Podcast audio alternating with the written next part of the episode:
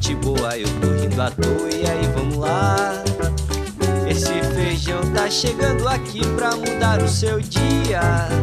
Então entra na rede, se joga com a gente, que é pra você ver como é diferente quando tem feijoada pra te acompanhar.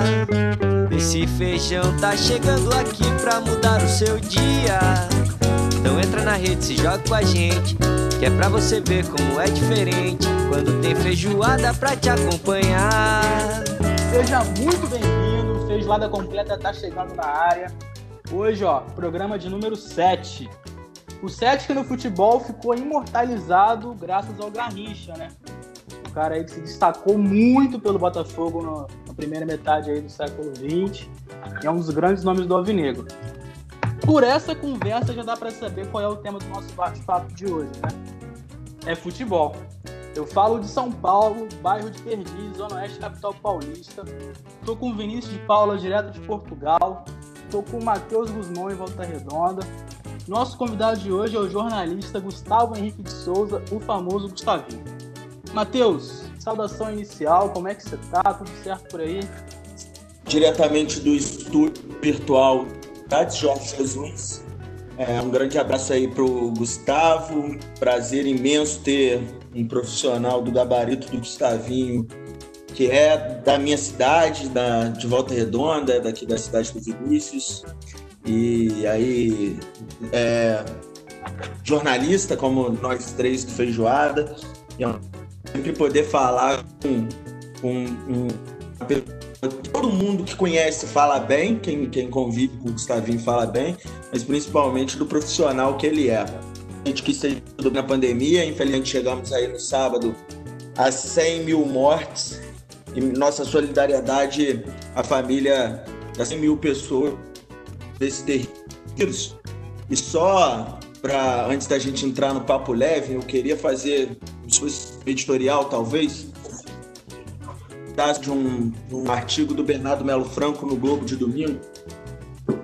Nada importa e faz paralelo de que o nosso presidente Jair Bolsonaro, com seu projeto Nenhuma Vida Importa, está conseguindo fazer com que a gente normalize essa trágica, trágica pandemia no Brasil e a gente acaba naturalizando 100 mil mortes. Então, que a memória dessas 100 mil pessoas continua viva. Eu não tenho nenhuma vítima na família, mas consigo imaginar a dor que é vida importa, vida do mundo importa. E tá bem aí, vamos nos cuidar. Vinícius, como tá Portugal? Bom dia, boa tarde, boa noite a todos que ouvem Feijoada Completa. Meu muito boa noite pro Gustavo, nosso nosso convidado especial aqui dessa edição de número 7, aqui em Portugal. Eu falando aqui diretamente do estúdio da Quinta da Carreira, Paredes, Distrito do Porto, Portugal, falando primeiramente de Covid, é, emendando o que o Matheus já vem falando, a gente tem uma realidade bem diferente aqui. Lamentavelmente, foram até agora 1.700 mortes pelo Covid, porém é um número bem baixo uh, e relativamente também bem baixo. Portugal é um país de 11 milhões de habitantes, uh, mas que já está caminhando normalmente, as coisas estão voltando ao seu devido lugar, claro, sobre toda essa dureza que é conviver com a pandemia, mas as coisas estão voltando a correr normalmente por aqui. Então é o que eu sempre falo: a luz no fim do túnel, uma hora essa pandemia vai passar. E falando de futebol, aqui em Portugal, o, o Benfica tá efervescente aqui os por conta do, da volta do Jorge Jesus e agora pelos recentes anúncios de Cavani, Cebolinha, que, no qual o Benfica está querendo retomar o posto de melhor de Portugal que perdeu o Futebol Clube do Porto recentemente. Então o Porto venceu tanto a taça da Liga quanto o Campeonato Português e o Benfica tem ficado um tanto para trás. E para se ter noção do, do, tamanho do esforço que o time tem feito para construir um elenco melhor, uh, fala-se até de Vertogen, do Tottenham, no, no time aqui do Estádio da Luz. Mas vamos ver se isso mesmo vai funcionar na prática quando voltar a temporada do futebol aqui em 2020. Mas é isso aí. Um programa a todos e o Feijoada hoje vai ser show de bola. Muito bem, considerações iniciais feitas. Vamos abrir os trabalhos então com o Gustavo, né, Gustavo? É, Brasileirão voltou. A gente teve a primeira rodada aí na, no fim de semana, no sábado, no domingo.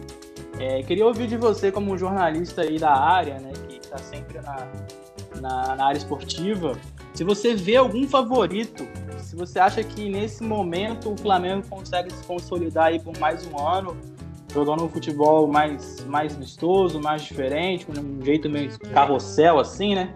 Você acha que o Flamengo é favorito pro, pro Brasileirão desse ano? Bom, gente, primeiramente, boa noite a todos vocês. É, boa noite, bom dia e boa tarde, né? É, estamos em fusos diferentes aí. Tem, tem, no caso do Vinícius, já boa madrugada, né, Vinícius? Mas é, eu é, primeiro agradecer também pelas palavras, dizer que é um prazer, prazer é todo meu de estar aqui participando com vocês, de estar batendo papo. É sempre bom, é sempre né, a gente expor nossas ideias, jornalistas debatendo. E legal. É, Matheus, só uma correção. Eu, eu sou da cidade vizinha. É, sou de Barra Mansa, mas é, a vida toda ali criado Barra Mansa e Volta Redonda, a gente fala que é uma coisa só, né? Mas está tudo certo. Então, é, Luiz, eu acho o brasileiro né, vai ser um brasileiro. Eu acredito que vai ser um brasileiro. Nivelado por baixo, um início ruim, muito arrastado ainda por questão da pandemia. Né? O exemplo, a cara desse brasileiro é, vai ser esse primeiro jogo, esse Goiás e São Paulo desmarcado, né, em cima da hora, um episódio lamentável, né, com o time de São Paulo em campo, o time do Goiás com, se não me engano, 10 atletas testando positivo para Covid, e a partida não acontecendo. Eu acho que vai, vai ser mais ou menos a, a tônica do brasileiro. A questão campo-bola, o Flamengo não desmontou o elenco, né?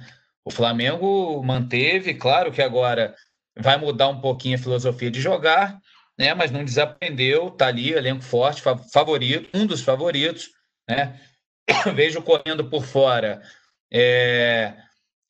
Para mim, o Atlético, não, não porque venceu o Flamengo na primeira rodada, nada disso, né? Apesar do São Paulo ainda não ter concretizado, transformado o trabalho dele em títulos, né? mas é um, uma filosofia diferente, um estrangeiro também plantando a filosofia dele no futebol brasileiro. Eu acho que com o elenco que ele tem na mão, ele tem tudo para brigar também pelo título, vamos ver. A gente costuma, né, claro, nós nos enganamos muito, mas é, e vejo, e vejo, claro, Palmeiras também, com, com um elenco que valorizando agora na mão do Luxemburgo as peças que subiram da base né? O Luxemburgo, o Palmeiras dessa vez não fez nenhuma extravagância, nenhum grande investimento, mas é, tem um elenco forte para brigar. Por enquanto, por enquanto, esses nomes. É claro que você ali é, na, na, quinta, sexta rodada, de repente começa a despontar algum outro futebol tal. Hoje eu vejo esses três em condição de briga pelo título, talvez o Corinthians correndo por fora, né, para brigar pelo título do Brasileirão e, sinceramente, nenhum outro clube é, me, me chama tanta atenção assim. Agora vamos para outra ponta da tabela aí, Gustavinho. Quem você acha aí? Você acha que o, os times que têm mais chance de cair, na sua opinião? Consegue aí numerar uns dois ou três? Eu acho que a briga vai ser feia. É, falando do futebol do Rio, é, o Vasco é um, é um time que, que é sério candidato por uma questão, né, a questão salarial, todo mundo sabe, o Vasco passa por dificuldades. É, tem até um jogador aqui que é cliente nosso, conseguiu agora sair na justiça, está indo inclusive para Portugal, bem provável que vá para Portugal, que é o Jordi. É, e o Vasco tem um, um agravante que é ano eleitoral, né? Então a gente sabe que as eleições no Vasco elas são muito conturbadas né? Um clube que respira política é, a temporada toda, em ano eleitoral ainda mais, e na última eleição, há três anos, se refletiu. Se refletiu, o time sentiu, e, e, foi a queda, foi a queda, se não me engano, exatamente há, há, três anos. Então, o Vasco no Rio é um dos candidatos, o Botafogo vai correr por fora ali. Agora, falando de Brasil inteiro, pelos clubes que subiram pela paralisação devido à Covid, eu acho que é uma incógnita. Mas a briga vai ser muito mais feia na parte de baixo, não tenho, não tenho dúvida, do que na parte de cima. Na parte de cima, a gente vai ter ali no máximo, no máximo, cinco clubes brigando. Na parte de baixo, está arriscado a gente chegar a, ir na, a chegar na, na, nas últimas cinco rodadas com, com dez clubes brigando para não cair. Matheus, a palavra está com você, Matheus. Ah, beleza. Gustavinho, desculpa aí, acabei confundindo onde nasceu. Sabe, o Gustavo é um, tem uma das maiores empresas de assessoria de imprensa de jogadores, clubes e acho que na hora do futebol voltar, assim, no Brasil, a gente está preparado para isso diante da pandemia. É, eu estava morrendo de saudade para ver a bola rolar, mas quando começou o Carioca, me senti um pouco deprimido. Agora, com o brasileiro, nem tanto. Já se conseguia assistir um jogo melhor, e mesmo com, com o estádio vazio e tal, assistir mais empolgado. Como você vê esse retorno? Acha, acha que foi correto? Como você é, enxerga isso? É, eu acho, Matheus, que não, tem que pedir desculpa, não. Imagina, só brinquei com a, com a questão. Eu acho que foi prematuro. É prematuro, está sendo. Né? É, por isso, pelo que aconteceu. Você tem um exemplo aí de. Hoje eu li em algum lugar que 150 jogadores da Série A já testaram positivo. Então, assim, o vírus está aí, ele é mortal, né? Embora entrando aí um pouquinho no cunho político que vocês é, debateram aí no início do, do, do programa, é, a gente tem um completo desgoverno, né? Que virou completamente as costas para o problema, né? E a gente tem o Vinícius podendo relatar isso de perto, que Portugal, pelo que, pelo que eu senti, Portugal foi o primeiro país a realmente fechar as fronteiras e dizer, olha, é, vamos manter o confinamento e hoje já é, começa a vida normal, coisa que o Brasil está muito longe. Então, eu acho que o risco é muito grande, talvez não para os jogadores, apesar de muita gente da idade dos jogadores passando apertado, mas eu acho que foi prematuro. Né? Existem contratos, existem contratos de patrocínio, existe dinheiro envolvido. Claro que, se você for analisar uma questão profissional, o meu trabalho, por exemplo, sentiu muito, muito, muito. A assessoria de imprensa sentiu muito é, a paralisação do futebol. Mas eu não tenho a menor dúvida, eu não coloco dinheiro à frente de nada. Né? O prazer de trabalhar com jornalismo, ele vem sempre em primeiro lugar. Então, por mim, o futebol não voltava agora. A gente atende é, a instituições, é, eu atendo a duas instituições diretamente relacionadas a isso, é, que é a, o SAFERJ, que é o Sindicato dos Jogadores do, do, Estado do Rio de Janeiro, e a FENAPAF, que é a Federação dos Atletas, na né, Federação Nacional. Ambos ambos contra a volta do futebol agora. Também julgam prematuro, um protocolo da CBF altamente deficitário, né? A CBF agora resolveu, anunciou ontem que mudou as medidas protocolares para tocar, adotou outras, mas é, a gente nota que é deficitário. Não tem como, não tem como. O vírus está presente, o jogador pode testar é, é, negativo e, e, e ele está naquele período de incubação, ou ele pode estar tá totalmente assintomático, não, não deu período. Enfim, o risco existe. Né? Eu esperaria é, mais um mês, apertaria mais o brasileiro, mais próximo da vacina, tudo isso. Não sei o que mudaria, mas daqui a um mês o panorama poderia ser outro. Achei prematuro. Mas vamos tocar, já que voltou, vamos embora, vamos tocar e correr para e torcer para correr tudo bem.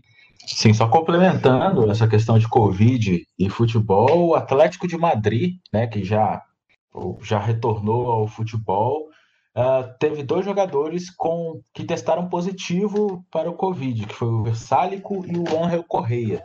Então, a gente talvez vai estar sempre convivendo com jogadores que vão sendo descobertos né, positivos e vão sendo postos de lado, e mas a coisa pelo jeito não vai parar, né? Acho que a economia, né, as, as empresas, tudo já perdeu muito e agora já não está mais disposto a perder mais nada por conta da pandemia. Então nós vamos ver sempre mortes, sempre novas infecções, mas o pessoal vai aí empurrar com a barriga e vamos ver o que, que vai acontecer, né? Bom, é, Gustavo, eu tenho uma outra pergunta para você. Uh, como o Matheus já mencionou, você tem uma empresa de, que assessora uh, clubes e jogadores no, no, mundo futebolístico. E eu tenho uma dúvida que é de quem também pode estar nos ouvindo, que é é saber como é o dia a dia dos jogadores, como é lidar com, com, com os profissionais da bola de, de grande dimensão, de grande relevância, que é o caso do Felipe Melo, que é um dos seus assessorados, correto? E, e de outros de, de menor relevância, ou que estão começando agora. É, como é que é acompanhar o dia a dia desses craques? Primeiro, até agradeço, elogio. Não, não me considero não uma das maiores. Né? Eu acho até que a Fair Play, é, a gente está 16 para 17 anos no mercado. Acho muito pé no chão. A gente tem uma equipe de jornalistas é, para atender exatamente o que você perguntou, Vinícius. A gente dá muita importância para dar a mesma atenção. No caso, né, você citou. Oi, desculpa. A melhor é, eu, eu defendo tudo que é fruto da terra. eu agradeço, eu agradeço. A gente, né, a preocupação é essa, de atender bem. Então, você, por exemplo, pega um cliente de nome da empresa, como o Felipe, ou o Thiago Neves, ou o próprio Dedé, que também é de Volta Redonda, e pega um jogador que está começando. É muito fácil de eu dar o exemplo. A gente convive com isso toda hora. Minutos antes da gente começar a, a bater um papo, eu estava falando com um jogador do Goiás que ele vai para o banco, é, viajou hoje com a delegação. Então ele foi para o banco pela primeira vez, né? E ele tem uma história muito legal que o avô dele é um dos jogadores que mais é, mais vezes vestiu a camisa do Flamengo. E o pai foi jogador do Flamengo e o pai dele era treinador da base quando infartou há alguns anos e faleceu, que era o Paulo Henrique. E o Henrique, seguindo a trilha, quer dizer, pode ser a terceira geração da família. Mas assim, a gente tem grupos de trabalho, né? Convive com vários jogadores, então são vários grupos de trabalho. E aí, um caso, pintou aqui uma arte de jogo do Henrique para essa estreia. Então, imediatamente a gente chama o jogador, eu chamei, estava conversando, é, falei para ele que eu sabia da ansiedade de estrear, mas era um primeiro jogo, para a gente avaliar bem se valia a pena uma arte. Então, assim, o trabalho, ele, você tem a, a mesma atenção que tem o Felipe Melo, que hoje participou do Seleção Sport TV, que participou de gravação da Globo hoje de manhã, né, que amanhã vai, vai, deve participar de um programa português, inclusive, é, para a TV portuguesa, é a mesma atenção que se tem com, com o cliente de ponta, você tem que ter com um cliente que está começando ou um cliente que não é tão famoso quanto. Essa sempre foi a metodologia de trabalho, a nossa bandeira de atender todo mundo igual. Então, assim, fico feliz pelo elogio. Alguns anos na estrada, acumulando algumas histórias, né? é natural, perdendo muito fio de cabelo, e aí os brancos que restam começando a nascer, porque é, acaba que, claro, os problemas, é, geralmente ou eu ou meu sócio, né, a gente tem que resolver, e problema de jogador de futebol a gente sabe que tem toda hora, a todo instante. Então, mas é muito legal, é, a convivência, cada um é diferente, né? Você tem personalidades diferentes, estilos, estilos de vida diferentes, filosofias de vida totalmente diferentes, e você tem que adequar ao boleirês, saber falar a linguagem deles entender como cada jogador funciona. Tem jogador que gosta de falar na véspera de jogo, tem jogador que não gosta, tem jogador que gosta de, de dar entrevista é, na semana, dois, três dias depois que perdeu uma partida. Tem jogador que se retrai 15 dias e fala: olha, não falo com ninguém até ganhar as três próximas. Então, assim, são universos é, bem diferentes e o trabalho do assessor é identificando cada universo desse e, é, tentando tirar o que cada um tem de melhor, as melhores histórias, que são, né, são é, a essência nossa, né, de nós quatro aqui, de buscar as verdadeiras e melhores histórias, as coisas boas a serem contadas. Ah, você falou que problema jogador de futebol tem toda hora, né? É, o Feijoada Completa é um programa que a gente busca levar uma conversa leve e tal para ilustrar essa semana, na verdade, já tem aí uns 15 dias mais ou menos. O Shirley, aquele atacante alemão com cara de mal, que lá no Mineirão deixou dele um chute cruzado contra o Júlio César, ele anunciou aos 29 anos que ele parou.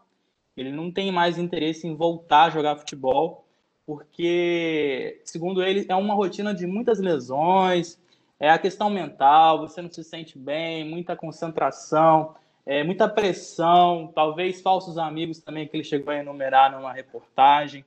Queria que vocês, se vocês têm em mente, nós quatro aqui, algum jogador na lembrança de vocês que tenha parado cedo. Começando por você, Gustavo. Rapaz, jogador que tenha parado cedo. É, esses dias a gente, a gente, mas assim, por só para eu entender, ah, com, com, com escolha própria, né? Iniciativa, iniciativa própria.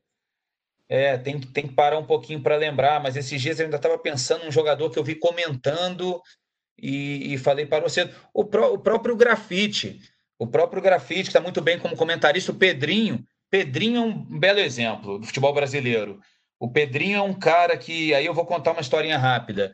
É, é, eu estava trabalhando, o Vasco fazendo uma pré-temporada e teve um jogo de despedida para o Pedrinho, né? E, e abre aspas, é, conver, conversava com ele essa semana, inclusive, é, só para a gente não fugir, depois eu venho nesse assunto. É, o Pedrinho ele foi fazer um, um treino com o time, né? Um, um, um dia antes, um apronto, dois dias antes desse jogo festivo dele, em São Januário, até foi uma pena, o gramado na época estava muito ruim, e o Pedrinho, embaixo de um temporal, ele acabou com o treino. Eu vi esse treino, não é papo de ah, aquelas histórias, não. Eu vi, eu estava lá presencialmente em loco, ele acabou com o treino, um treino pegado, pesado. Então, teve uma sequência de lesões muito grande, né? E aí, com certeza, é, foi, deve ter sido fator, não, com certeza deve é ótimo. De, certamente foi fator determinante para a decisão do Pedrinho parar. E ele é um jogador que me chama atenção, muito potencial, muito talento, é, mas estava jogando, estava jogando, foi uma decisão dele. É o próprio grafite, né? Poderia ter voltado para o Brasil, ter jogado mais. Se a gente parar para puxar pela memória, eles vão pintando. Né? O Pedrinho, só, só levantando a bola, ele, eu, eu, comentei com ele essa semana que foi o primeiro comentarista que eu vi a falar das dimensões do gramado. Mas é um outro assunto, uma outra pauta.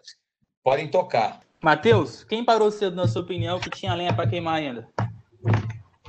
É, eu vi depois da história do Pedrinho falando do tamanho do gramado. Cara, eu estava tentando puxar na memória aqui enquanto o Gustavo falava, você fazia sua pergunta. Eu lembrei do Djalminha. Eu acho que o Djalminha parou um pouco cedo para mim. Eu acho que dava para ter ido mais. O Djalminha é, uma, é, é algo que que me marca. O, o Pedrinho também foi, né? Mas o Pedrinho, eu lembro do Pedrinho. O Carlos Alberto agora, o Carlos Alberto. Tem, parou, não é tão velho. Tarde. É igual o Churi, 29 anos. Até que eu fiz, assim, por longe de mim querer julgar alguém que eu não conheço, tá? E que tá distante e tal. tava vendo o final da carreira do Churi aqui.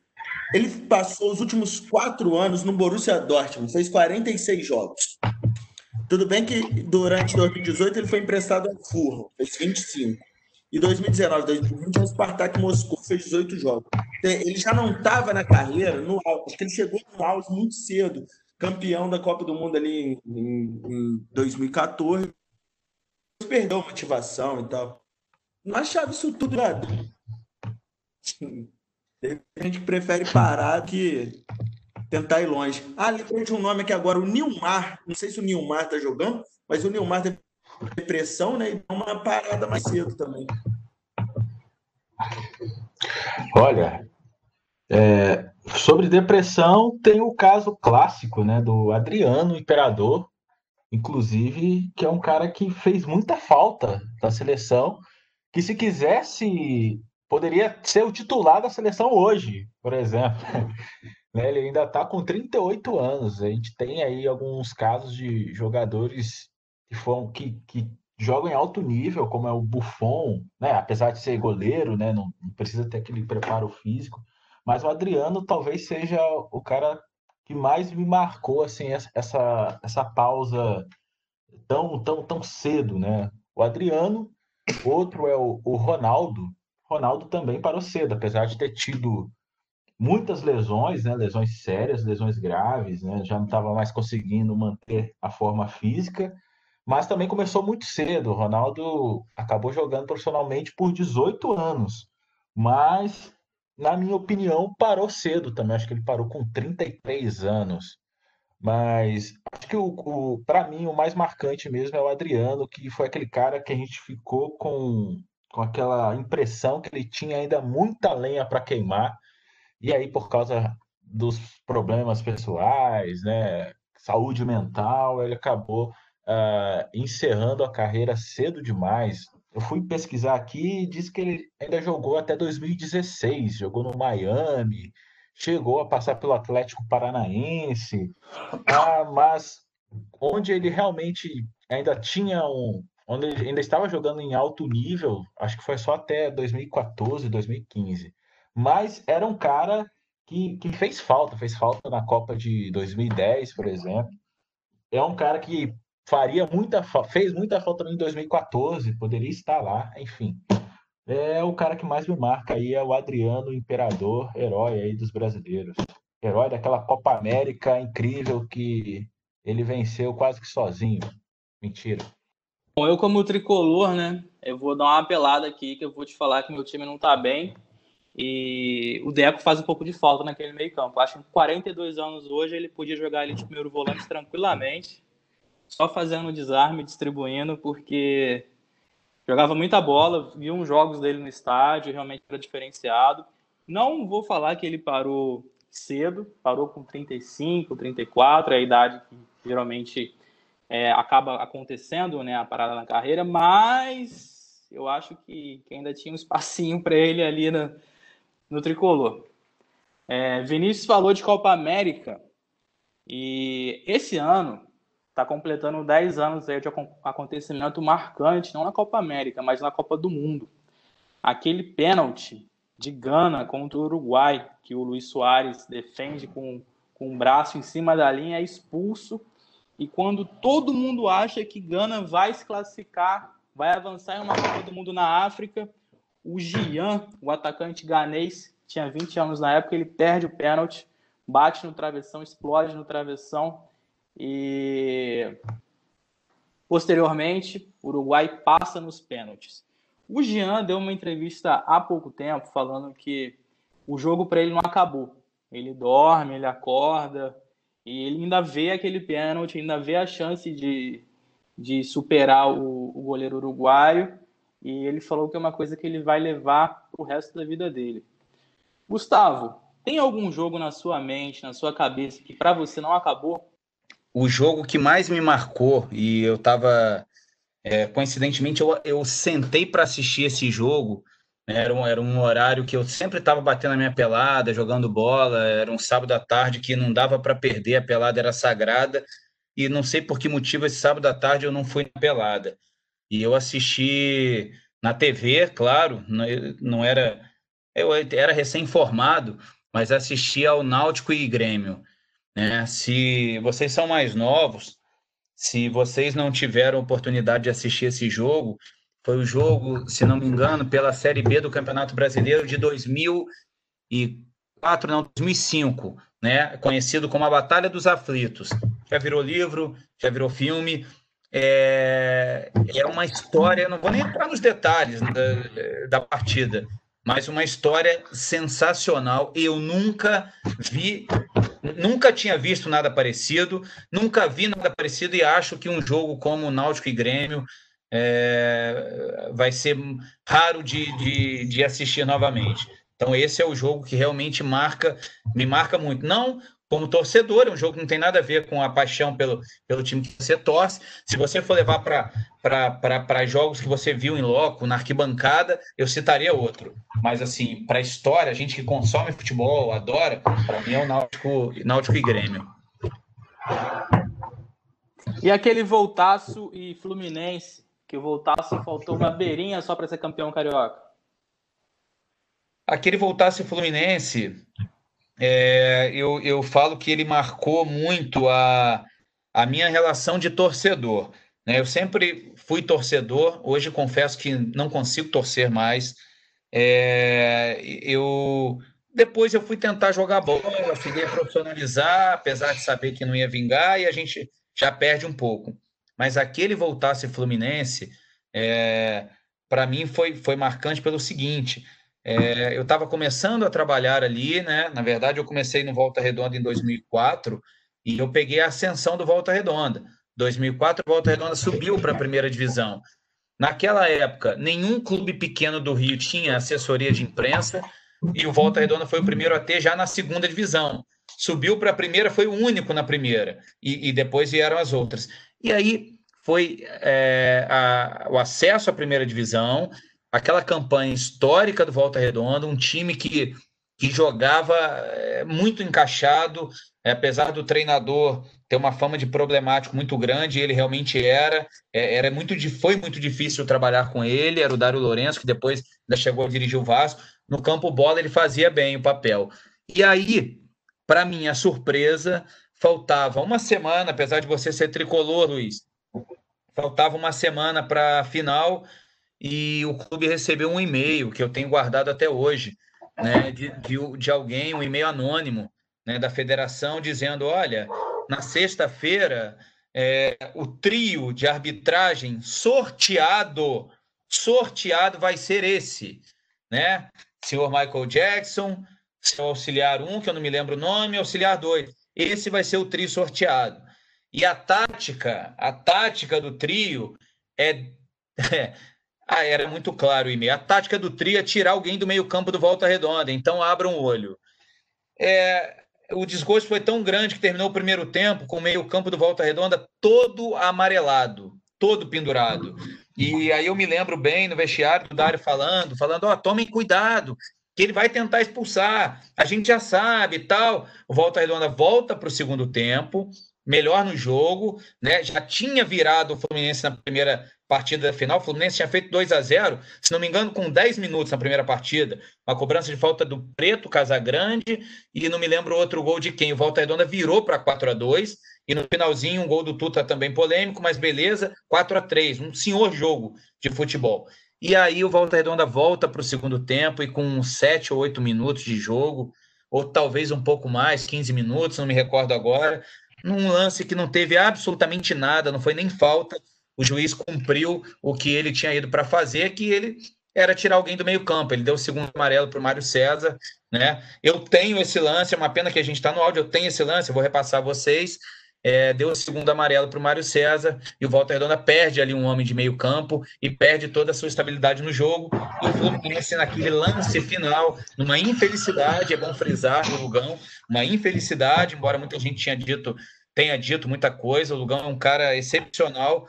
Aconteceu, foi um gol também de um cliente meu, que é o, não era na época, foi o Antônio Carlos, cliente durante muitos anos, e aquilo marcou muito. Né? Aquela data ali, é, Luiz Matheus e Vinícius, é, fazia 10 anos exatamente que eu estava na arquibancada como torcedor, atrás do gol, vendo o gol de barriga. Eu tinha acabado de subir a escada do vestiário e olhei para a arquibancada e falei: que engraçado, há 10 anos eu estava ali é, sofrendo com gol de barriga, agora eu estou aqui dentro do campo e acho que um minuto depois desse pensamento meu tosco, veio o gol do Antônio Carlos de cabeça, esquisitíssimo também. No finalzinho do jogo, a bola morreu devagarinho e guardo muito bem na memória também, como como se fosse hoje. Lembro, consigo lembrar dos lances ali em campo. É, essa foi doída porque foi trabalhando. É, Gustavo, essa decepção com, com o futebol, no seu caso, como você disse, né, que não consegue mais ser torcedor, eu também não consigo mais por alguns motivos, porque eu sou torcedor da Portuguesa de Desportos. Então, um dos, um dos motivos é porque a Portuguesa já não joga mais, né? E não disputa mais campeonato que vale a pena. Uh, e o segundo é que a portuguesa também sofreu com aquela estranhíssima uh, suspensão que tomou. E o Fluminense, né, senhor Luiz Felipe Pereira, está no meio disso, né, uh, no qual a portuguesa acabou caindo por conta de uma escalação irregular, totalmente tosca, esquisita, e que repercute no clube até hoje, que está, inclusive, fazendo 100 anos em 2020, é o ano do seu centenário, disputando aí Copa Paulista e, e A2, que é um, é um crime né, contra a Associação Portuguesa de Desportos. Mas estamos aí, espero que um dia a portuguesa consiga se levantar, embora eu ache muito difícil. Inclusive, se você que acompanha o Feijoada Completa, Uh, se você quer saber como foi que eu me tornei um torcedor da portuguesa, nós temos um episódio dedicado a isso, que é o Dia de Canindé, no qual eu fui conhecer pela primeira vez o estádio do Canindé, estádio da Lusa. Enfim, falando do nosso problema aí, que é os jogos que, que, que ainda não acabaram, né? Para mim é um jogo muito recente, que é a, a, a nossa última eliminação da Copa do Mundo, esse jogo Brasil e Bélgica, na qual eu fiquei muito com a sensação, embora que nós não tivéssemos uma seleção incrível, não tivéssemos um, um, um elenco é, que tinha um futebol incrível para mostrar, mas era uma Copa fácil de vencer, né? A gente não tinha Holanda, a gente não tinha não tinha Holanda para nos eliminar, né? Que ultimamente a gente vem sendo eliminado pela Holanda, tem perdido para a Holanda. Talvez teria a França para nos eliminar, né? E naquele jogo Brasil e Bélgica, o Brasil perdeu por 2 a 1, mas perdeu umas oito oportunidades de gol, assim claras. E esse jogo é um jogo, apesar de que o brasileiro não esteja mais tanto ligando para a seleção né, ultimamente, é um jogo que me marcou recentemente e que às vezes eu me pego ainda é, assistindo novamente os lances e eu não consigo acreditar como Gabriel Jesus perdeu aqueles gols, como o, o meio-campo, qual é o nome dele? O, do Corinthians? Foi Renato Augusto. Ralf. o Renato, Augusto, né? É, o Renato Augusto. Perdeu, é, o Renato Augusto que perdeu aquele. Ele ia voltar consagrado né, para o Brasil, acabou né, perdendo aquela chance. O Paulinho também, né? Que é cria do Corinthians, perdeu duas chances incríveis também, enfim. Foi um jogo que eu, que eu acho que a gente poderia ter ido mais longe. A gente poderia ir ser o terceiro colocado da Copa, porque certamente perderíamos para a França. É, assim, é, a... eu... Não, não, fique à vontade. Eu, eu, eu só ia dizer que eu, eu assim como eu coloquei na Copa, não, difícil falar, opinião, opinião de jornalista, mas na Copa passada eu, eu, dizia que o Brasil não passava de Alemanha, eu adoro contar essa história, Alemanha, Bélgica, Holanda, e, e né, eu, eu falo que eu sou, não orgulho pela, pela derrota, que foi muito feia, mas de eu ter colocado um 5 a 1 num bolão para a Alemanha, e eu continuava, a Bélgica não tinha mais o poder da Copa passada, não era igual, mas eu Brasil e Bélgica, sinceramente, nunca eu nunca apostei que, que fosse passar, Vinícius. Eu imaginei que ia ser, poderia até passar com sofrimento tal, mas não achei que a Bélgica fez lá esse esforço todo para ganhar do Brasil, né? Claro, é decepcionante, mas achei que a metodologia de trabalho da seleção foi a mesma da Copa anterior. Uma sequência de amistosos ruins, fracos, e que não diz respeito a nada, mas tinha que agradar a TV, tinha que agradar a torcida, tinha que se criar uma atmosfera como a que foi criada é, em 2014 no Brasil, e foi outra decepção, e aí dá nisso que você falou. A ligação com, da torcida com, com a seleção esfriou muito. E 2018, nenhum time que joga com Fagner titular na lateral direita vai ficar impune. Assim, todo respeito ao jogador, não tem como ficar impune. Porra dá. De Fagner marcar o azar, acho que nem meu jogo eu coloco. Não, foi triste mesmo. O Fagner, Fagner foi aquele lateral né, que não passava ali da, do meio campo, né? Ele ficava ali só para tentar defender e não defendia. O maior, maior, melhor lateral direito da história não foi convocado para a Copa. O Rafinha, né? Que hoje é do Flamengo. Ah, claro, sim, sim. História do futebol. E não não foi para a Copa do Mundo. E a gente jogou com o Fagner. Sem clubismo nenhum, e vocês sabem disso. Ô Luiz Felipe, deixa eu só fazer um comentário. Vai lá, vai lá, vai lá. Um, um, jogo que eu estava falando sábado, que eu, que eu tava falando com meu tio no domingo, assistindo o jogo do Flamengo, que eu não esqueço. Quando voltasse contratou o Vinícius Pacheco, eu fiquei nervoso por causa daquilo. Eu ia no estádio aqui assistir o jogo. Eu vi o Vinícius Pacheco, a vontade era gritar: por que, que você não chutou? Por que, que você não chutou? É, é um jogo que não acabou para mim com um lado negativo até hoje. Bom, o meu jogo que não acabou é o Fluminense LDU. 2008 e 2009, dois jogos aí de, de, competição continental que a LDU não desceu e ficou difícil, hein? É um jogo que o de 2008 eu não consigo assistir novamente, é um jogo que tava ali o roteiro já, o, o script desenhado para o Fluminense ser campeão com, com honras de herói, né? Depois de tomar uma sapatada lá no Equador e conseguir reverter no, no Maracanã, mas é uma situação que não aconteceu, né? Talvez, sei lá, daqui a 100 anos o Fluminense chegue novamente bem numa competição continental e consiga conquistar. É, a gente falou de seleção brasileira, o Vinícius falou do jogo da Bélgica, é, Gustavo falou que achava realmente que o Brasil não passaria. Queria ouvir do Gustavo o que está faltando para a seleção brasileira ter essa ligação novamente com o torcedor. Porque eu lembro muito da minha infância, assim. lembro que até 98, é, a seleção, o sentimento que a gente tinha, não sei, é, era um. E aí, 2002 veio o Penta, eu fui meio que crescendo e tal. E a, as Copas do Mundo que aconteceram de 2006 para cá, falando muito de mim, das pessoas com que eu tenho contato, é uma, uma relação meio de frieza né, com a seleção.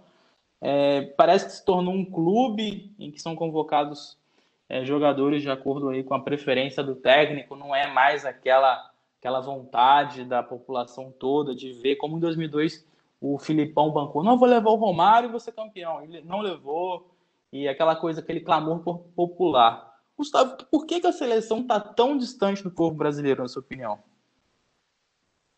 Eu acho que a última, a última conquista de Copa e que foi realmente que houve um clamor e, e talvez pela expectativa de, de não se vencer uma Copa do Mundo já há mais de 20 anos, foi a Copa de 94, né, o famoso Tetra.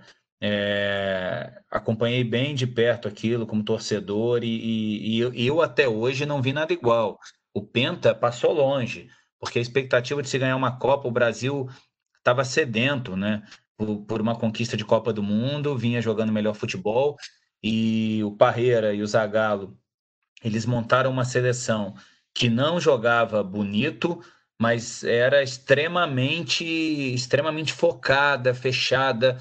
Você tinha uma dupla de volantes ali como o Dunga e o Mauro Silva, que, que se, né, vocês que não acompanharam, né, são mais novos, mas pelas reprises, a, a Sport TV passou, reprisou tudo agora, há pouco tempo. Você nota que é, o jogador passava por um, já tinha um outro na cobertura, e em todos os jogos da Copa, na final contra a Itália, foi o que o Brasil é, por incrível que pareça, o 0 a 0 foi que o Brasil deu mais chances. É, talvez pela tensão, uma final de Copa do Mundo. Mas eu acho que falta essa identificação. É, o jogador passou aí muito cedo lá para fora e aí não se cria esse vínculo com o clube e aí você não, não acompanha a seleção como acompanhava. Né? A gente que é jornalista, trabalha com esporte, gosta, é, de vez em quando você pega umas convocações que você fala, quem? Quem é esse? Não era para acontecer, mas acontece. Quem é esse jogador? Porque hoje em dia a gente é uma fábrica de jogadores para para serem vendidos, para o empresário ganhar dinheiro. Infelizmente, é, é, o capitalismo move isso. Né? Triste, porque é uma derrota para o futebol, assim como é uma derrota o fim do Maracanã.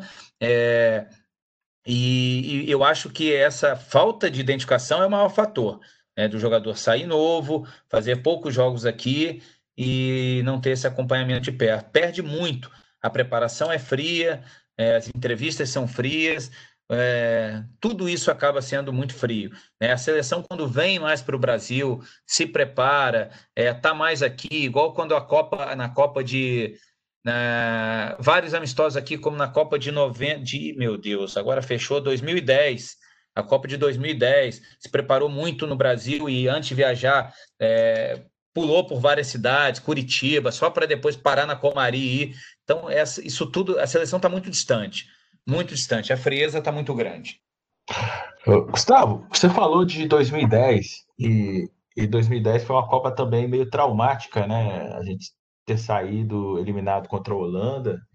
E não sei se você esperava a gente, a gente abordar esse assunto, mas você, como assessora o Felipe Melo, e o Felipe Melo foi um cara marcante na Copa de 2010. Né?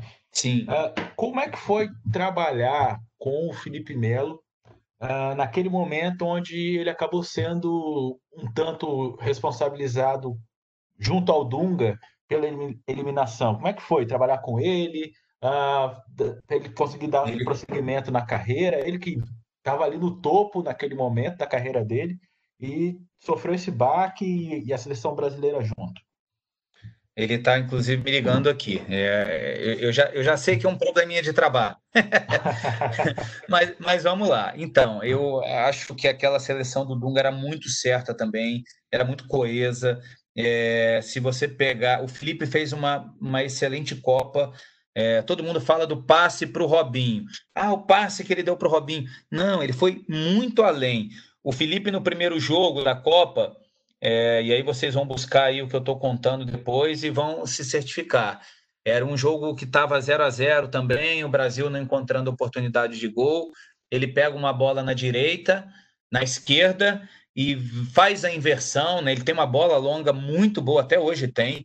Né? O Felipe ele pode ah, é, ame ou odeio, né? Ah, ele tem personalidade, forte, ele fala o que não deve, ah, ele fala merda, ele faz isso. Tem gente que fala, né? Mas ninguém pode contestar o futebol. E naquela época, a imprensa brasileira que hoje bate palma, hoje bate palma, Felipe está recebendo aí, é craque da galera, o melhor zagueiro do, do Paulistão e tal, mas naquela época é, é, ela contestava, ela não, não, não, era uma dúvida, era uma contestação é, com toda, com toda é, o certificado e aprovação que ele não tinha qualidade técnica. Isso nunca foi. E aí, no primeiro jogo, o Brasil não encontrava espaço, ele inverte uma bola no peito do Elano, o Elano domina e dá um totozinho à frente com o Michael passando. E o Michael bate cruzado e faz 1 a 0. Então, uma participação. O segundo jogo é, foi contra uma equipe asiática. Não, primeiro contra uma equipe asiática, o segundo, se não, não me engano, contra uma equipe, uma equipe africana. Costa do Marfim. Costa do Marfim. A mesma coisa, o Brasil encontrando uma dificuldade, encontrando uma dificuldade, o Felipe rouba uma bola e ele dá uma cavada. Eu não sei se para o Robinho, para o Kaká ou para o Luiz Fabiano, mas eles fazem uma triangulação próxima à área e sai o primeiro gol. E aí eu vou, eu vou me lembrando de fatos, aí como o jogo contra a Holanda. E o seguinte, tem dois fatos muito curiosos desse jogo contra a Holanda. Eu, sinceramente, é claro que, que acho que aquele momento ele perdeu a cabeça, mas ele fala uma coisa e eu concordo. Ele fala a seleção poderia jogar mais 10, 15, 20 dias ali que não ia virar. O Felipe conta uma coisa que e eu vou, vou falar isso, nunca publicamente falei. É, são, são dois assuntos que ele. Que ele são três, três questões aí. A primeira do escanteio, o primeiro gol da Holanda. Não, não, segundo. Né? O primeiro foi do Júlio César. É, ele, ele disse que ele arma para cabecear aquela bola para trás do gol. Tanto que no outro dia eu constatei tinha um ovo na cabeça do Felipe. O Júlio acerta a cabeça dele. É, o, no quarto, os dois choraram juntos depois da partida. Aliás, se lamentaram juntos. O Júlio chorou e o Júlio disse que, que gritou e a, Vuvu, a Vuvuzela não deixou o Felipe ouvir tal, porque aquela bola, é, se o Júlio grita, o Felipe sai. Entendeu? Então o Júlio disse que gritou, o Felipe não ouviu, tem tudo isso. O Felipe arma o corpo para cabecear a bola por cima do gol e ele toma o soco. Quando ele toma o soco, a bola passa. Essa foi, foi o primeiro lance. O segundo lance, eu não sei se vocês se lembram bem, ela é uma bola resvalada de cabeça no primeiro pau. É a virada da Holanda. E quem jogou futebol sabe que essa bola rápida ninguém corta. Depois que ela foi esbarrada, e o Felipe lembra de uma passagem que ele fala que no último treino, né, quando o Dunga posicionou o Luiz Fabiano para marcar, ele chegou a comentar. Ele falou, professor, não é melhor botar um homem de marcação no primeiro pau tal? E o Dunga falou: não, não, eu quero vocês dentro da área, porque o, o, era a dupla de zaga Felipe Gilberto Silva, e, e, não sei se, se isso foi superado, mas até há, dois anos, é, a, nenhuma dupla de zaga da seleção tinha roubado tanta primeira bola como Felipe Melo e Gilberto Silva, que chegaram a incrível marca de 98 ponto alguma coisa por, por cento né, de percentual de roubo de primeira bola. Isso faz com que a seleção com a bola no pé ela se canse menos e jogue mais. E aí ele queria o Gilberto e o Felipe dentro da área, ele coloca o Luiz Fabiano no primeiro pau para marcação. O Luiz Fabiano meio que se abaixa ali, a gente tem que rever o lance para recordar, mas a bola passa, eu, eu não me lembro se ele chega meio atrasado, o fato é que não era um jogador né, acostumado a marcar. E por último, a expulsão. E aí o Felipe diz essa, essa, essa questão, que depois do segundo gol, o Felipe fala, é, eu me lembro muito bem eu gritando muito, ele, né, no caso, gritando muito em campo, o Lúcio gritando muito em campo e o próprio Gilberto. Né? E aí, sem citar nomes, claro, ele acha que alguns jogadores ali acabaram se, se retraindo um pouco. Às vezes olhava para se dar bola e, e o jogador meio que se escondia tal. Ele falou, ele fala isso, fala, Gustavo, a gente ia jogar ali três, quatro dias e não ia virar. Então não foi por isso. A gente tinha um volume de jogo, tinha um time melhor. E se, se, se, se a bola do Kaká tivesse entrado no último lance do primeiro tempo, que foi é, o goleiro da Holanda salvou com a ponta dos dedos, o panorama era outro. Então a expulsão dele, claro, ficou é, marcada, né? Agora faz 10 anos disso, e procuraram até para pauta, mas não, ele não, não se considera, eu também acho que não. Não dá para botar a culpa, né? Ah, o Felipe Melo foi expulso, o Brasil perdeu. Até porque já estava perdendo, não mostrava combati combatividade nenhuma. É, e o cenário já estava ali, depois do segundo gol da Holanda, de terra arrasada. E como é que foi depois? Acabou a Copa. Eu não lembro se o Felipe ainda estava na Inter ou ele já tinha ido para o Galatasaray. Gustavo, e o passe que o Felipe deu pro Robinho? É fantástico, o passe é fantástico. É fantástico, é um passe tanto. Tava na Juventus. É, o Felipe tava, ele tinha, ele tava na Juve, ele tinha, ele foi convocado a primeira vez, e aí é uma história boa, é uma história muito boa. Ele foi convocado a primeira vez na Fiorentina. Eu vou, eu vou contar rapidinho aqui a história da convocação do Felipe Melo. Ele, o, e aí tem muito com o nosso trabalho, né? Nós, nós quatro jornalistas, é, essa é a história que o assessor de imprensa adora contar, né? enche a boca para contar. Eu me encontrei com o Jorginho, né? já trabalhava com o Felipe, e peguei o Felipe para trabalhar, ele estava no Almeria, e a primeira matéria que a gente fez com o Felipe Melo foi um achei. Eu não me lembro se o nome da coluna do Globoesporte.com era achei ou por onde anda. Quem fez a matéria, Luiz, foi o Richard. Né? O Richard Souza, nosso amigo, né? formado no BM, é de Volta Redonda também, está na Globo hoje em dia. O Richard é, fez um achei, quer dizer, o Felipe estava completamente esquecido da mídia. Né? Foi feito um, um, planejamento de mídia, um trabalho, e ele começou a dar entrevista com as famílias. Eu... Coluna cheia. É, é, e ele deu uma entrevista, é, tinha um programa no Sport TV chamado Expresso da Bola. Né? Quem comandava e conduzia o programa era um, é um grande jornalista, é, respeito muito o trabalho dele, que é o Décio Lopes, que, se não me engano, hoje está na assessoria de imprensa do Orlando City. E aí o Décio fez essa matéria e a gente, quando descobre essas histórias, são histórias realmente para levar para o resto da vida. Eu encontrei o Jorginho depois e o, o irmão do Jorginho me apresentou a ele, falou: Jorge, esse é o Gustavo, assessor de imprensa do Felipe. Ele é sério. Então, o Jorginho falou: então eu vou te contar uma coisa. Sabe como o Dunga viu o Felipe Melo? O Dunga viu o Felipe Melo num programa do Sport TV, que foi o programa do Décio Lopes. E o Dunga estava mandando Marcelo Cabo, que era, era o olheiro da seleção na época. É, Marcelo depois chegou a ser meu cliente é, por outros caminhos, também me confirmou essa história, né? Treinador hoje, se não me engano, Marcelo está no CRB. O Marcelo estava indo para a Itália para acompanhar o Amauri, o atacante da Juventus. E o Felipe, o Amauri estava muito bem, e o Felipe estava na Fiorentina. E o Dunga viu e falou: Ué, esse cara tá com família, tal, tem, tinha fama de maluco. Ô Marcelo, acompanha o Felipe. E aí, na, na, nas planilhas de trabalho, né, nos exponenciais de, de, de, de, treinamento, é, nos critérios usados por ele, o, o Amauri teve uma linha decrescente e o Felipe Melo é, crescente. E nessa, o Felipe é, passou a fazer parte dos planos do Dunga.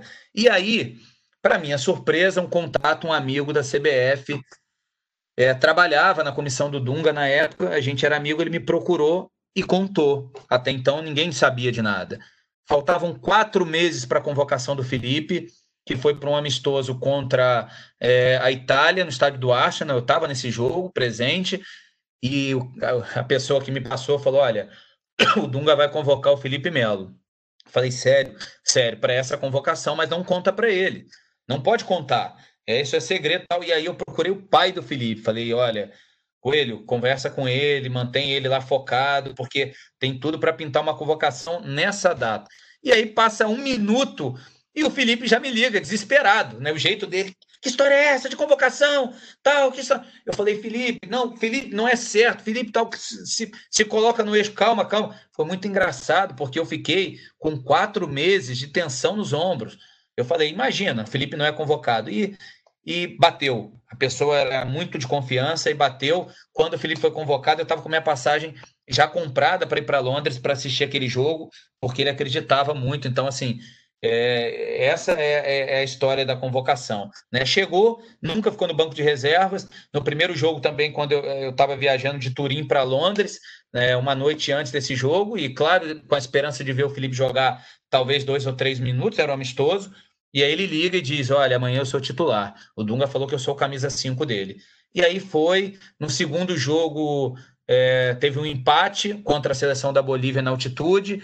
Todos pediram a saída dele, todo mundo de imprensa pediu, dizendo que ele era o culpado por ter tomado aquele gol da, da Bolívia no finalzinho do jogo. E o terceiro jogo foi contra o Peru é, no Mineirão no Mineirão, desculpa, em Porto Alegre, eu estava nesse jogo também. É o jogo que o Dunga saca o Ronaldinho Gaúcho, mantém o Felipe Melo como titular, e o Felipe, naquela arrancada, ele divide uma bola, ganha, divide outra bola, ganha, arranca e dá uma cavadinha de canhota, faz um gol e se consolida como titular ali da seleção. Tem história para contar, hein, Gustavo?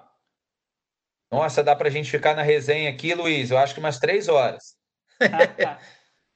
Eu vou me inspirar aí no passe do, do Felipe Melo e vou fazer um lançamento para o Matheus para ele matar no peito e mandar a última e a derradeira para a gente encerrar nossa conversa. Jogou meu peito aqui é igual madeira, bate vai longe a bola. É, Gustavo, fazer aí minha última pergunta, sei que no, no mundo do futebol. É, cara, é uma pergunta muito clichê, porque a gente vê todas as pessoas, todo jornalista fazendo isso para quem vive no futebol, mas é sobre os técnicos de fato estrangeiro. Você já teve muitos clientes também técnicos, já passou por, por, por clubes, é, acabou de citar aí o Marcelo Cabo, é um exemplo de um treinador que teve cresceu e depois já, já saiu aí da, do, do, dos grandes centros do futebol.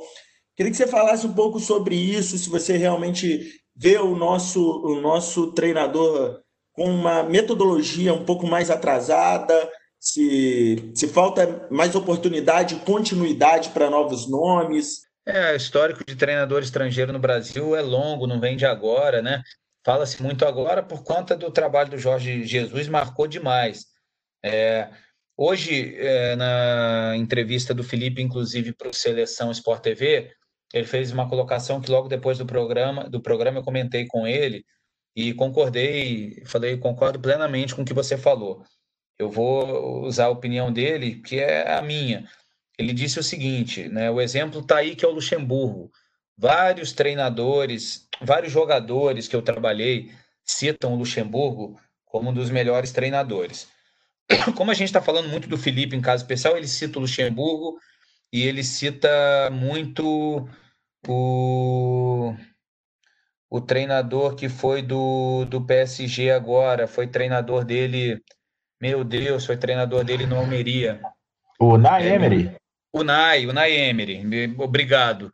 É, e, e aí o Felipe disse o seguinte hoje, falou, olha, os treinadores brasileiros, eles têm sim que se adequar e estudar, né, a metodologia de trabalho, aprender alguma coisa da metodologia de trabalho de treinadores estrangeiros de ponta, mas não tem seu espelho. E, e o futebol brasileiro tem que abrir portas para novas metodologias, novas filosofias, mas tem sim que valorizar o, o treinador brasileiro. Não é à toa, né? Que a gente é uma seleção referência, o futebol referência no mundo. E a gente não ganhou a quantidade de Copas que ganhou se espelhando no futebol europeu. Pelo contrário, a dinâmica de jogo sempre foi a nossa, o que ditou o ritmo. É, a partir do momento que, que o Brasil quis adaptar a querer jogar igual ao europeu, porque é uma seleção completamente europeia, né, entre aspas, a gente começou a sofrer, a ratear. E aí ele deu o exemplo do Sampaoli no Santos, né? É, ele fez essa pergunta no ar: será que o Santos teria a mesma paciência que teve com o São Paulo, que desenvolveu um bom, um bom, trabalho, mas não foi campeão, não ganhou títulos? Então, será que o Santos teria a mesma paciência com o São Paulo, é, que teve com o São Paulo, com um treinador brasileiro? É, eu acho difícil acontecer. Então, a gente é, tem sim que valorizar o produto que tem, muitos treinadores bons, entendem muito de futebol, e por que não abrir a porta a porta para novos treinadores? Né? Deu muito certo o Jorge Jesus, não quer dizer que os outros treinadores estrangeiros que, que, que venham para o Brasil vão atuar da mesma forma. Gustavo, muito obrigado pela sua participação aqui no Feijoada Completo. Espero que você tenha gostado de bater esse papo aí com a gente, trocar essa bola. É, falando por mim, foi uma experiência bem interessante. A gente conseguiu é, falar um pouco aí de atualidade, ao mesmo tempo refletir sobre questões do futebol. É, a casa é sua aqui, cara. Pode ficar à vontade. Tendo alguma ideia aí de pauta, pode voltar, pode chamar a gente que e essa é a ideia do Feijoada, uma conversa leve e ao mesmo tempo também que proponha um debate. Eu que agradeço, agradeço a vocês o convite. É, adorei bater um papo com vocês. É, peço desculpas por ter falado demais. Já vi que falei, falei mais que a boca. A gente acaba lembrando das histórias e quer contar tal. Então, Luiz, Matheus, Vinícius, é, é, agradeço e estou à disposição sempre. O dia que quiser que a gente participe opinando, ou somando, batendo papo com vocês, é, à disposição, convidem, gosto de falar, gosto de conversar, falar sobre futebol. É, numa outra oportunidade, vamos falar sobre a dimensão do gramado, que, me entristece muito, mas enfim, espero, espero receber convite de vocês para no, novas resenhas. E mais uma vez, obrigado de coração, gostei bastante. E sucesso para vocês. Vinícius, diretamente de Portugal aí, obrigado pela força mais uma vez, meu amigo. Tamo junto, um prazer. Olha, primeiramente agradecer a você que nos ouve aqui no Feijoada Completa. Completamos aí mais um programa. Agradecer ao Gustavinho, que foi um cara que nós ouvimos falar enquanto ainda éramos aspirantes ao jornalismo e hoje podemos bater um papo com ele leve, é, divertido, é, é, muito bacana. Muito obrigado e a gente vai retornar aí com mais assuntos interessantes para a gente debater. A casa Ma de vocês. Matheus, nosso camisa 7 no programa 7. Foi bom, Matheus? Gostou do papo com o Gustavinho? Pô, é sempre ouvir pessoas inteligentes e com histórias para contar, né? Principalmente histórias boas como o Gustavinho trouxe gente. Obrigado aí mais uma vez. Agradecer a paciência da galera que ouviu. É, como eu falo, e o Luiz Felipe já falou isso outras vezes no, no nosso grupo de WhatsApp. Às vezes os dias estão pesados, mas quando a gente senta para gravar e poder bater um papo assim, é, é muito bom para gente. Então, obrigado aí mais uma vez. Tamo junto, fiquem bem, fiquem firmes e volta Jesus. Obrigado a você que ouviu a gente agora aí até o final do Feijoada Completa. Foi aí mais ou menos uma hora e pouco de conversa. O Gustavinho falou que falou muito, mas acho que ele não falou muito não, ainda falta, falta história aí pra gente ouvir. É, se você gostou desse Feijoada, vou te dar um recado. A gente já tem seis programas gravados, são diversos temas. A ideia aqui é uma conversa leve. Já falou com monarquista, a gente já falou com um artista plástico também. E como o Vinícius falou no começo do programa, a gente também tem a história dele do dia do Canindé. Ele é um torcedor da Portuguesa, ele foi conhecer o estádio do time de coração quando esteve em São Paulo. Uma historinha bem curiosa, bem engraçada, acho que você vai gostar. A gente fica por aqui e até a próxima. A feijoada vai começar, venha ver como é que tá. Tem só gente boa, eu tô rindo à toa e aí vamos lá. Esse feijão tá chegando aqui pra mudar o seu dia. Então entra na rede, se joga com a gente, que é pra você ver como é diferente quando tem feijoada pra te acompanhar. Esse feijão tá chegando aqui pra mudar o seu dia. Então entra na rede, se joga com a gente, que é pra você ver como é diferente quando tem feijoada pra te acompanhar.